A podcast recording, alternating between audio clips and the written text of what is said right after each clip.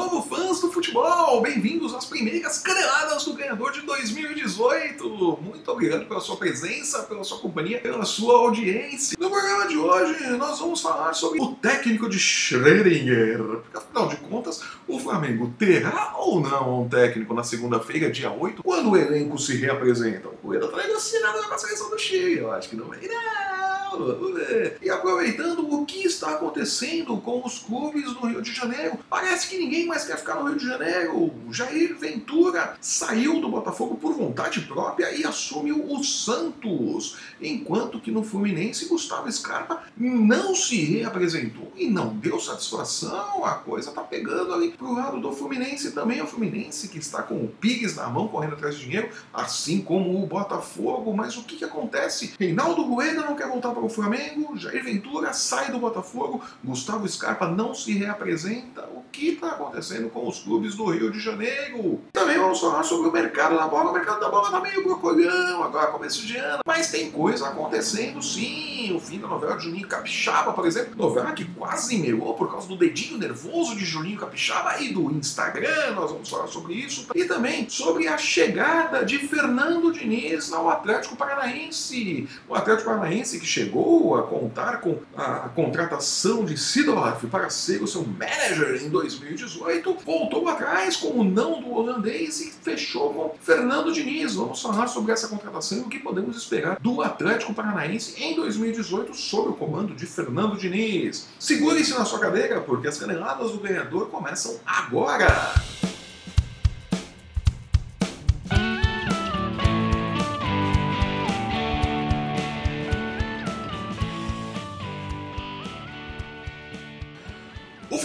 Se reapresenta para a temporada de 2018 na segunda-feira, dia 8, sem saber quem será o seu técnico.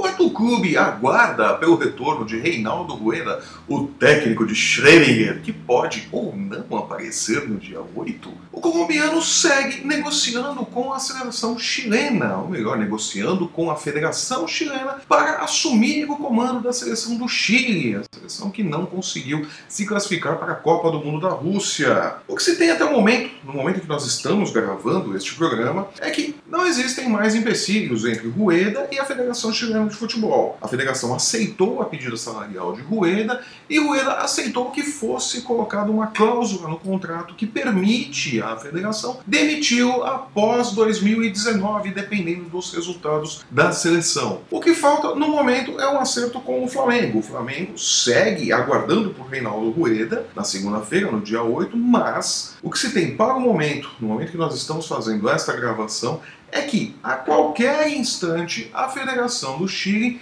pode efetuar o pagamento da multa rescisória de Reinaldo Rueda junto ao Flamengo. Com isso, o técnico estaria livre para assumir a seleção do Chile, né, que não fez um, não teve um grande 2017. Resta esperar para ver como terminará essa novela aí. Caso Rueda seja realmente confirmado como técnico do Chile, a primeira opção do Flamengo para assumir o clube de imediato é Paulo César Carpegiani, que estava no Bahia e que fez um bom segundo turno do Campeonato Brasileiro no comando do Bahia. Carpegiani, que tem uma longa história com o Flamengo, uma relação afetiva muito forte com o clube, deve ser a opção a Reinaldo Rueda. Reinaldo Rueda que chegou ao Flamengo no meio da temporada passada, em 2017, no lugar de Zé Ricardo, para tentar obter resultados melhores que o seu antecessor e não conseguiu. O Flamengo continuou sem engrenar mesmo nas mãos de Rueda. Né? Vale-se dizer que Rueda pegou um campeonatos em andamento, já um time já montado, que não foi montado por ele, teve que conhecer os jogadores à medida em que ia levando o clube para, para o campo, né? mas no final das contas o Flamengo acabou contratando o Rueda, não teve muito resultado, apostava suas fichas em Rueda agora em 2018 e pode ficar sem técnico. Tudo indica que Reinaldo Rueda vai aceitar a proposta da seleção chilena, vai assumir a seleção chilena, vai ser o técnico do Chile, será o técnico do Chile a partir de 2018. Né? O que coloca ali os clubes cariocas em evidência, numa evidência negativa. Né? Se nós formos olhar também, o Botafogo perdeu o seu técnico. Né? Jair Ventura, muito querido dentro do Botafogo, muito querido pela torcida do Botafogo, um dos raros técnicos que teve seu trabalho reconhecido, apesar de não ter conquistado títulos, saiu do clube por vontade própria. Não foi uma decisão da diretoria, não foi uma demissão nem nada. Jair Ventura sai do Botafogo para assumir o Santos por vontade própria e por saber que 2018 será um ano complicado para o Botafogo pelo andar da carruagem. O Botafogo não está fazendo grandes contratações, está perdendo jogadores, vai ter que fazer todo aquele processo de garimpar nomes eh, bons e baratos, como foi feito anteriormente na montagem, inclusive, desse elenco que jogou os campeonatos em 2017, mas precisará fazer todo este trabalho de novo. Este trabalho leva tempo. Jair Ventura, inteligentemente, acredito, optou por sair por cima, sair enquanto ainda estava em alta no clube, porque não quer passar pelo estresse de remontar a equipe, começar a garimpar resultados e tudo mais. E o Botafogo muito provavelmente disputará o Brasileirão de 2018 naquela faixa complicada de briga para não cair. Se continuar até o início do brasileiro, como tem sido neste começo de 2018, final de 2017, início de 2018. O Botafogo tem sérios problemas pela frente, terá sérios problemas pela frente se não mudar um pouco os rumos, mas vai ser difícil com pouco dinheiro em caixa e agora sem Jair Ventura, que vai para o Santos.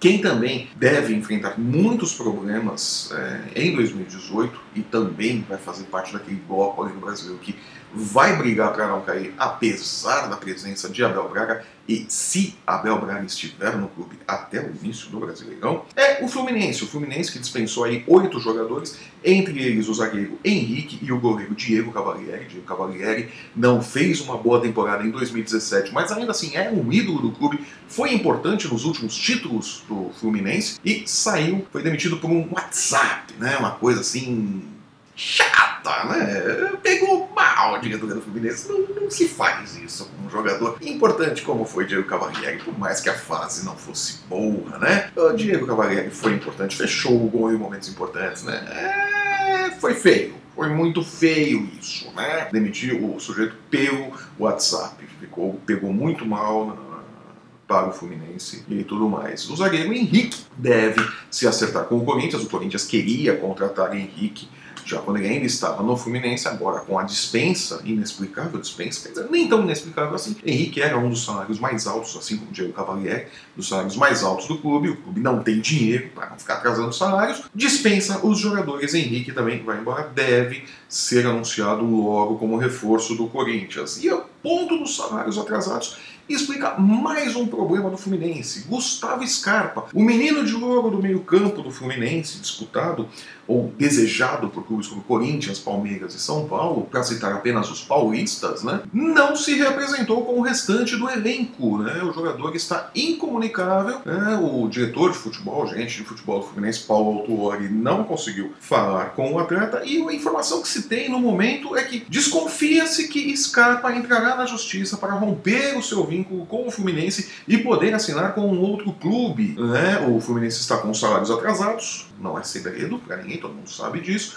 Gustavo Scarpa está com salários atrasados e pode usar isso para se desligar do clube. O Scarpa que está querendo sair do Fluminense desde o final do Campeonato Brasileiro por conta das críticas. Ele que foi muito criticado pela torcida por conta do seu estilo de jogo, do seu modo de jogar, e é óbvio, o Scarpa era o lampejo de criatividade no meio-campo do Fluminense. É claro que ele vai tentar o passe diferente, era óbvio que ele tentaria a jogada mais difícil, e quem tenta esse tipo de jogada erra mais. Quando acerta é uma maravilha, faz aquela jogada linda que sai gol assim, é uma coisa de louco, mas quando erra, dá. erra, né? Pode dar contra-ataque, pode dar alguma coisa tal. A torcida do Fluminense, com um time ruim, como estava no ano passado, não aceitou isso, pegou muito no pé do Scarpa. Scarpa está injuriado, de saco cheio, com o salário atrasado, quer ir embora do Fluminense. Ele não se representou. São grandes a desconfiança dentro do Fluminense é de que ele vai entrar na justiça, vai pedir a rescisão, vai entrar com um mandato de segurança ou qualquer coisa, uma medida provisória que permita assinar com outro clube. Né? Vai lembrar que Gustavo Scarpa tem a carreira é, gerenciada pelo mesmo grupo que cuida da carreira de Zeca, que também rompeu o contrato com o Santos, né? O Zeca, que no, no receio do Flamengo, o Flamengo estava para contratar o Zeca, agora está meio inseguro tal. Zeca pode ir para a Europa, inclusive. O Flamengo pode, inclusive, perder a oportunidade de contratar o Zeca. Né? De todo modo, Scarpa pode ser que nos próximos dias surja alguma coisa dizendo que ele conseguiu na justiça romper o vínculo com o Fluminense. O Fluminense não entende a atitude do Scarpa, renovou o contrato dele no ano passado, prolongou o compromisso, aumentou, deu um aumento de salário para ele e assumiu um compromisso de que efetuaria os pagamentos atrasados até o final de janeiro, agora, né, janeiro de 2018. Mas, enfim, é, não dá para saber o que, que, se passa nesse momento na cabeça de Gustavo Scarpa. Gustavo Scarpa, Gustavo Scarpa, fala direito, Flávio Soares, vamos lá. Gustavo Scarpa, Repita isso quatro vezes rapidinho.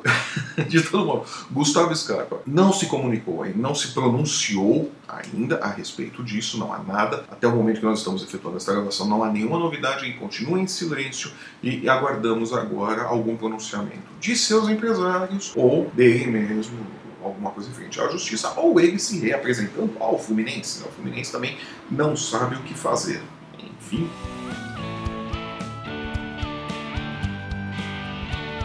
De todo modo, é triste ver a situação dos, dos clubes cariocas nesse momento. O Flamengo numa situação de que não sabe se terá um técnico, não sabe se o técnico quer continuar ou não. O Rueda que ficou tão pouco tempo no Flamengo que teria agora, em 2018, a oportunidade de fazer o seu trabalho, de, de colocar a equipe do seu modo, com os jogadores que ele escolheu, dentro da sua filosofia, não deve voltar para o clube. O Flamengo deve começar tudo de novo com um outro técnico, todo o planejamento e tudo mais.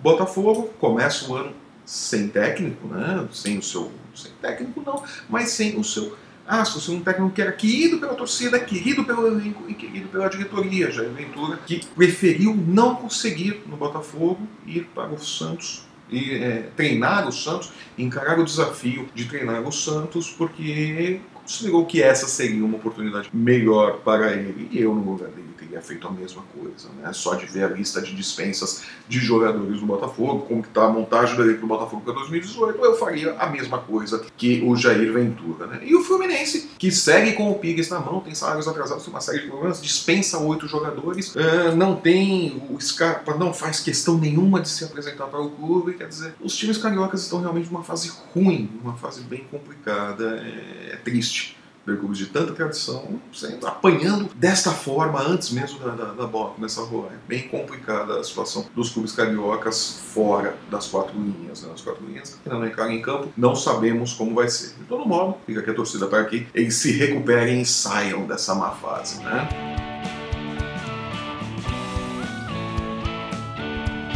Saindo agora do Rio de Janeiro, vamos falar sobre o Atlético Paranaense. O Atlético Paranaense que até o final do ano, né, antes da, da, das festas de, de Ano Novo, né, Natal, Ano Novo, pouco antes do Natal, dava como praticamente certa a contratação do holandês Sidorf para ser uma espécie de Alex Ferguson do Atlético Paranaense. Né? O Atlético Paranaense que tem sim uma estrutura muito profissional para o seu time, né? é um clube muito organizado, financeiramente saudável, o que é raro no futebol brasileiro, e que tem um jeito meio europeu de se administrar, né? mesmo com as devidas é, regionalidades do futebol brasileiro. Né? O Atlético Paranaense tem uma filosofia bem europeia e contava com os serviços de Seedorf para levar o clube a esse próximo estágio, né? Colocar o Seedorf ali como uma espécie de manager, além de, de, técnico do time principal, mas o cara que faria ali a interligação, cuidaria da base, do sub-20 e tal, organizaria tudo, daria um padrão para o clube, para que os jogadores subissem já dentro de uma filosofia, dentro de uma ideia de futebol que fosse a ideia do Atlético Paranaense. Mas aconteceu que não rolou, né? O Sidorf disse não, parece que o problema não foi com relação a dinheiro, né? O Sidorf ainda não se pronunciou oficialmente, sabe-se apenas que ele não vem, mas o que se sabe é que não foi por causa de dinheiro. Foi alguma coisa relacionada ao modo de ver essa função do manager que não funcionou para o Seedorf ou não funcionou o Atlético. Não funcionou mais para o Seedorf, né? O presidente do Atlético, Celso Petralha, contava com o Seedorf, é, esperou por Seedorf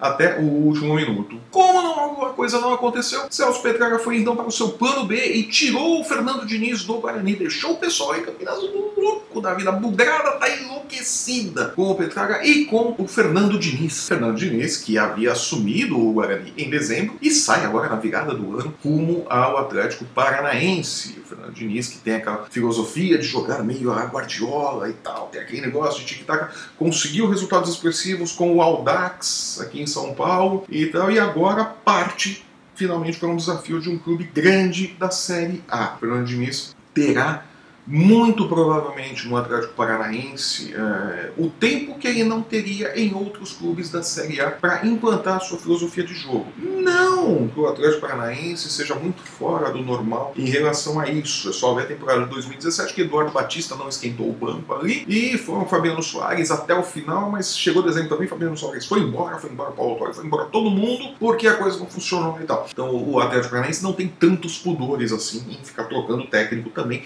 como é a hábito no futebol brasileiro. Mas, dos clubes da Série A, é provavelmente o que tem mais clareza de que é preciso dar tempo para que o trabalho dê resultados. E Fernando Diniz terá algum tempo para desenvolver o seu trabalho junto ao Atlético Paranaense. Pode dar muito certo, podemos ter um Atlético Paranaense surpreendente no próximo Campeonato Brasileiro. Podemos ter, ainda para o Campeonato Paranaense, não. Porque muito provavelmente o Atlético irá com um time misto do Paranaense, que nem será treinado pelo Fernando Diniz. O Fernando Diniz vai se ocupar do time principal, preparar, preparar o time principal para a Copa do Brasil.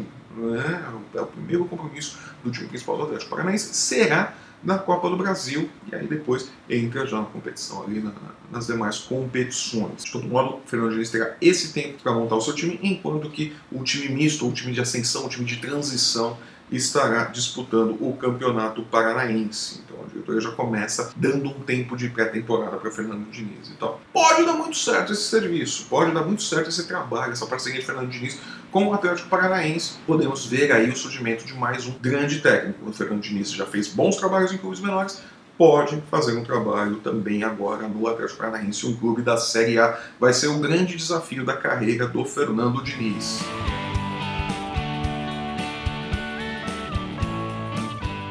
Não poderia deixar de ser, nós temos que falar do mercado da bola, né? Finalmente acabou a novela entre Juninho Capixaba e o Corinthians. Olha aí a lenga-lenga que se enrolava desde dezembro do ano passado, finalmente chegou ao fim. Juninho Capixaba já é é, já pode ser considerado jogador do Corinthians, foi tudo resolvido, né? foi superado o incidente do Instagram, né? o Juninho Capixaba ali, o dedinho nervoso foi mais rápido que o cérebro ali, foi lá, já colocou que já se despediu do Bahia antes de ter a coisa toda confirmada e tal, e de todo modo, negócio fechado, os clubes chegaram a um acordo, Juninho Capixaba também, jogador, empresários, todo mundo está contente tal. Juninho Capixaba será o lateral esquerdo do Corinthians na temporada de 2018, no que eu acho que foi, em termos financeiros, um mau negócio para o Corinthians. O Corinthians pagou 6 milhões de reais pelo Juninho Capixaba e ainda deu, em definitivo, para o Bahia, o passe do goleiro Douglas Friedrich, que fez um bom campeonato brasileiro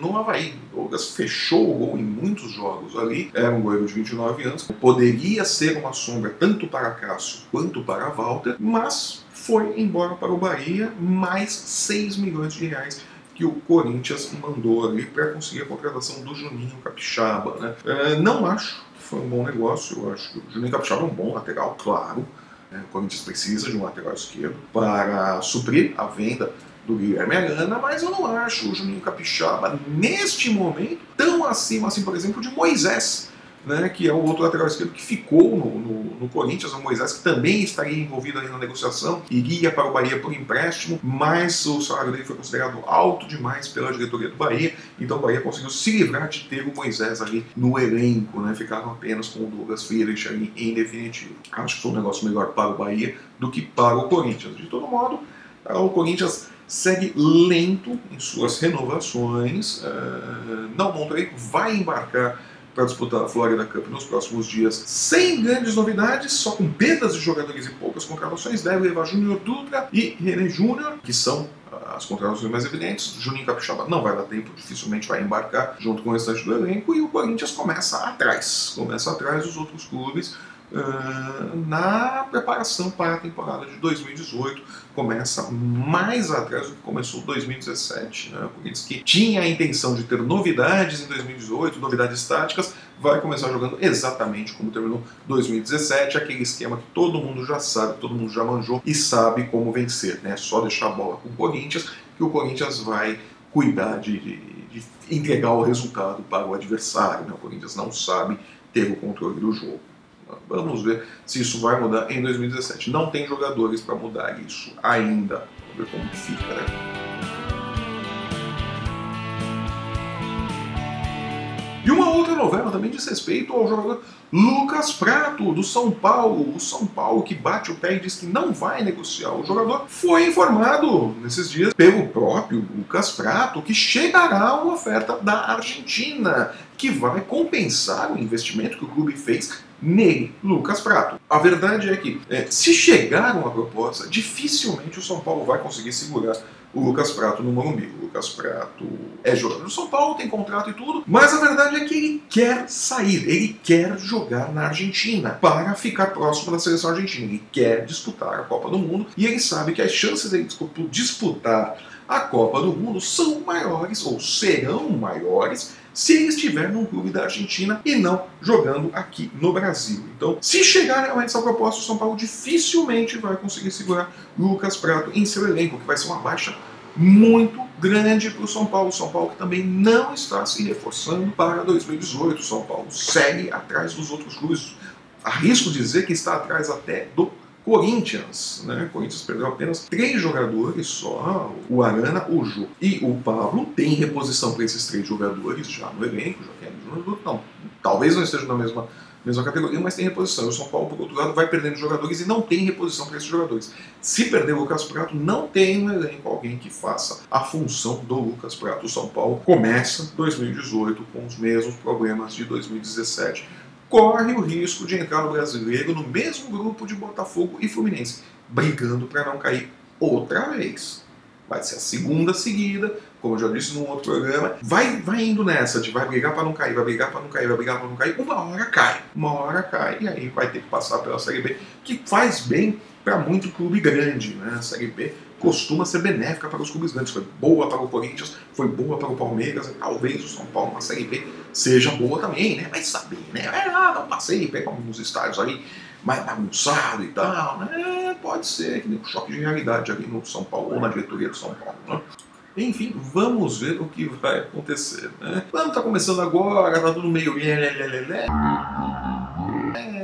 Tem muita movimentação, o pessoal ainda tá de ressaca de Natal, de Ano Novo e tal. Vamos ver agora, na próxima semana, como que fica aí o mercado da bola, como que ficam as contratações, como que os clubes começam a se preparar para os estaduais, né? O Campeonato Paulista, por exemplo, começa agora, no próximo dia 17, né? Nós temos aí pouco mais de uma semana, né? 10, 12 dias para o início do Campeonato Paulista. E enquanto isso, a Copa São Paulo de Futebol Júnior vai correndo pelos gramados aqui do estado de São Paulo, né? Muitos clubes, muitos jogos, jogo todo dia. Os clubes grandes dando uma olhada em seus futuros talentos, né? Vendo quem dá para garimpar ali de talentos, principalmente os clubes que estão com o caixa zerado, né? Fluminense, Botafogo e tantos outros ali que não tem muito dinheiro para investir, né? Vão tentar garimpar garotos ali na base e tal, que possam ajudar os clubes. Né? Essa é a grande importância da Copa São Paulo de Futebol Júnior, que segue pegando fogo e vai até o próximo dia 25 de janeiro, aniversário da cidade de São Paulo, dia da grande final.